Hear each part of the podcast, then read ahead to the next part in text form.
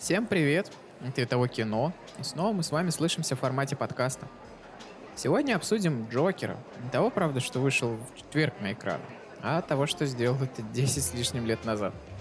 Темный рыцарь рассказал нам о, пожалуй, самом популярном злодее в кинематографе. И стал он таковым отчасти по заслуге именно Нолана и Леджера. Мы знаем историю этого героя из кучи фильмов и комиксов. Оттуда же о его делах в Аркхаме. Но если не уходить за трилогию, мы, однако, не знаем, как закончилась его история, и закончилась ли она в принципе. Как изменилось бы возрождение легенды, если бы Хит не отдал всего себя роли? Многие отметили «Темного рыцаря» лучшим фильмом о Бэтмене. Некоторые даже окрестили лучшим фильмом о супергероях в принципе. Оглянувшись назад, не отметить гиперреализм и урбанизм в картине Нолана нельзя. Множество деталей, проработка, характеры, отдача актеров и куча еще другого. Миллиард долларов в прокате и 8 номинаций на Оскар – только лишь подтверждение. Особая синергия явно вознесла супергеройское кино в то время до невиданных высот. Что ж, по главной теме каста, то Джокер был еще жив в конце «Темного рыцаря». Да, его схватили и посадили, но он был жив. К сожалению, сам же Леджер на этапе постпродакшена второй части покинул нас, и продолжение мудро решило уйти просто к новой сюжетке с Бэйном. Как бы выглядел теоретически Темный рыцарь 2, если бы в реальной жизни все случилось иначе и Джокер Леджера вернулся бы на экраны? Никто не знает, да и надо ли оно нам. Изначально сценаристы планировали точно не один фильм для Джокера. В первых черновых вариантах построения трилогии публикованный журналом «Премьер» текст раскрыл первоначальное видение Гойера, главного сценариста – в тот момент первый Бэтмен уже крутился в кино, и Джокер был аккуратно вписан в продолжение, благодаря той самой сцене игры в карты. На этой самой ранней описанной стадии запубликованного текста концепция Темного рыцаря заключалась в очень простом. Бэтмен, комиссар Гордон и Харви Дент, у каждого, естественно, свое видение, подход, они объединялись, чтобы победить Джокера. Злодея в финале хватали, но, что немаловажно, его не убивали. Основным различием между этим вариантом и последним, то есть существующим сейчас на пленке, Дент просто-напросто не превращался в двуликого посреди истории. Вместо этого Джокер должен был очутиться и в третьем фильме, где приставал бы перед судом и бросал бы кислоту в Дента прямо на процессе. То есть фактически двуликий рождался бы подобно своему прообразу из комикса.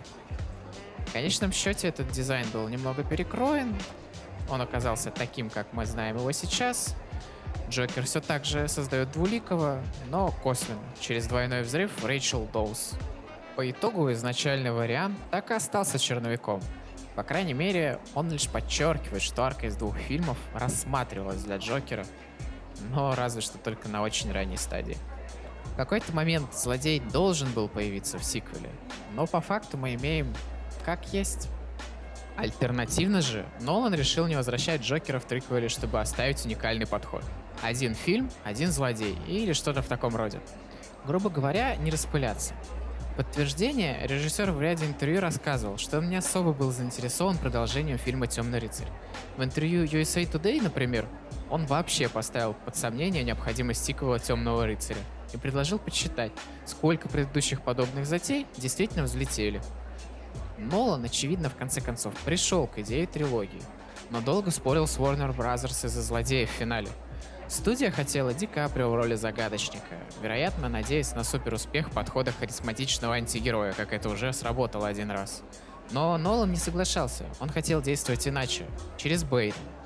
Подход и желание Уорнера в данном случае говорит только о том, что будь Леджер жив на момент начала съемок, он стопроцентно вернулся бы в триквел конце концов, почти немыслимо, чтобы персонаж такого калибра и с такой любовью публики вообще бы не фигурировал в продолжении. А еще сестра Леджера рассказывала, что актер невероятно гордился своим персонажем и надеялся вернуться в продолжении. Даже несмотря на то, что план Гойера по двуликому уже был выполнен. Вполне очевидно, писать Джокера труда бы точно не составило.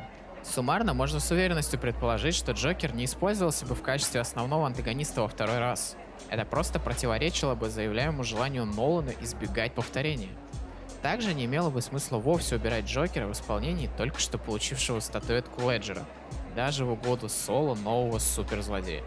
Следовательно, вполне вероятно, что любое появление Джокера в третьем фильме Нолана о Бэтмене было бы темной фигурой на заднем плане.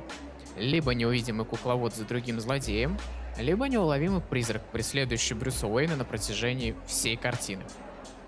После смерти Хита Леджера стало очевидно, что Джокер не появится в фильме. Дополнительно у Нолана даже банально не было удаленных сцен или неиспользованных кадров, которые оказались бы кстати. В конечном счете, Триквилл не получил ни упоминания о Джокере, ничего-либо еще. В 2012 году в интервью Empire режиссер пролил немного света на ситуацию. Тогда он посчитал, что оставить все как есть — это самый лучший и верный способ почтить актера и его удостоенную наград роль. Даже театральная версия Возрождения легенды отказалась от любого упоминания Джокера. Но вот сценарная новелла немного рассказала о судьбе героя после Темного рыцаря.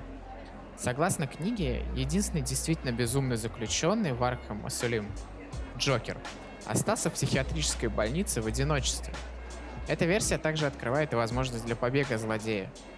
Но новые события работают исключительно в контексте романа, написанного с осознанием того, что продолжения не будет – а выпуск Джокера на волю возможен только в расширенной вселенной. Ну, получилось как-то так. Я постарался рассказать о судьбе Джокера вне одного фильма, вне этих рамок. Возможно, получилось даже что-то путное. Обязательно с вами еще услышимся. Это было того кино. Всем пока.